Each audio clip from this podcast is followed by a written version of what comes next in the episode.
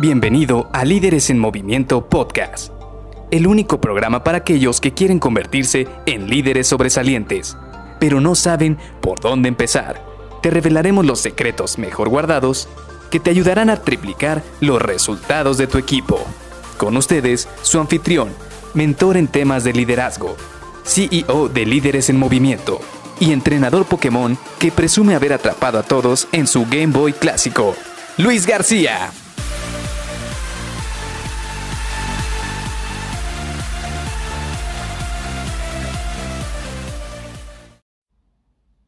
¿Y tú sufres de parálisis por análisis? Hola, ¿qué tal? Soy Luis García y te doy la bienvenida a Líderes en Movimiento Podcast. No sé si te haya pasado alguna vez precisamente esto, de que de repente te da una parálisis por demasiada análisis de la situación. Y esto es muy común, créeme, porque a mí me ha pasado, de repente ha habido ocasiones en las cuales me quedo mucho tiempo pensando qué es lo que voy a decidir. Por ejemplo, algo tan sencillo como cuando vas a la tienda que dices, bueno, me voy a comprar algo dulce o algo salado. Y de repente traes ambas cosas en las manos y se vuelve muy complicado tomar la decisión. De repente tienes que preguntarte a ti mismo, bueno, ¿de qué tengo antojo? ¿De algo dulce o de algo salado? Pues prácticamente es lo mismo que ocurre en el ámbito profesional. ¿Por qué? Porque muchas veces subestimamos el hecho de tomar una decisión. Y te digo que lo subestimamos no en el sentido de que las tomamos a la ligera, sino que creemos que tenemos que tomar la decisión más importante una a la vez. Y esto es un gran problema porque muchas veces creemos que tenemos que tener hasta el más mínimo detalle de la información para poder tomar una decisión. Pero ¿qué es lo que pasa? La verdad es que aquí es donde tienes que analizar una, situación muy importante. Entre más tiempo tardas en tomar una decisión, menos tiempo te queda para reaccionar ante la decisión que tomaste. Y no sé si te haga sentido esto que te acabo de decir. Imagínate que tienes cinco días para completar un proyecto, para terminar una actividad o para cerrar alguna, algún pendiente que tienes. Pero para cerrar esa actividad o para terminar ese pendiente tienes que tomar una decisión a mitad de semana. No sé, comprar un equipo, contratar a una persona o eh, adquirir alguna, algún elemento que te hace falta o simple y sencillamente realizar una actividad de cierta manera. Aquí ponte a pensar, si lo tienes que acabar en cinco días y te tardaste cuatro días en tomar la decisión de ¿Qué, proveedor era el mejor que te iba a dar el servicio? ¿O cuál era el que iba a tener más, menor costo? ¿O cuál era el que te iba a dar mejor garantía? Pero te tomaste cuatro días en analizar todo, solo te va a quedar un solo día para cerrar tu actividad. Ahora, ¿qué pasa con esta otra situación? Imagínate que tenemos los mismos cinco días y tú desde el día 2 ya tienes el 80% de la información que necesitas para tomar una decisión. Ok, no tienes el 100% de todo lo que necesitas, pero ya tienes el 80%, imagínate, ya con eso ya tienes un buen acercamiento para la solución que tienes.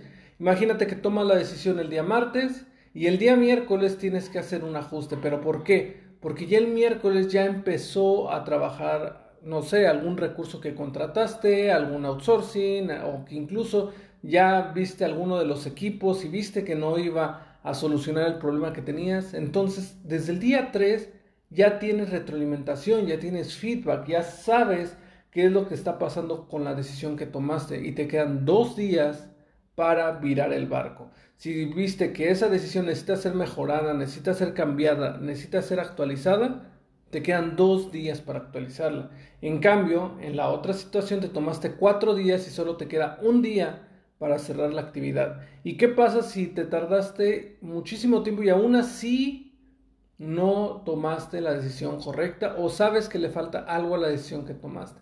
Pues ya te quemaste muchísimo tiempo y solo te queda un día para esa decisión. Pues bueno, esta es una de las habilidades que tienes que desarrollar también para poder mejorar tus habilidades al tener un equipo a cargo. Y sí, cuesta muchísimo trabajo eh, el desarrollar esta actividad, el desarrollar esta habilidad. ¿Por qué? Porque venimos o crecemos con esta situación de que todas las decisiones que tomemos son importantes. Sin embargo, a mí la experiencia me ha dicho que con el tiempo es que vamos aprendiendo a tomar mejores decisiones, pero es en la medida de que lo vayamos practicando.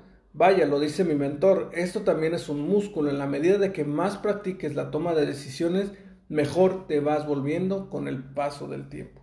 Y por eso para desarrollar esta habilidad necesitas o puedes este, realizar las, las, siguientes actividades. Primero, para reducir la, la parálisis por análisis, tienes que darte cuenta de que no existen las decisiones incorrectas.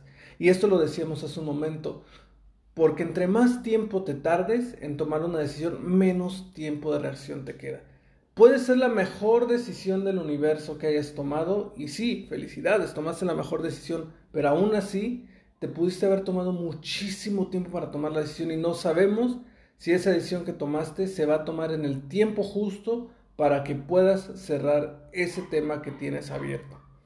Segundo, no te obsesiones por conocer todos los pros y contras de una decisión. Lo decía hace un momento, si ya tienes el 80-90% de la información que tú necesitas para tomar una decisión, con eso es suficiente para que empieces a poner, a echar a andar la maquinaria de la decisión que tienes. Y por último, permítete equivocarte con las decisiones.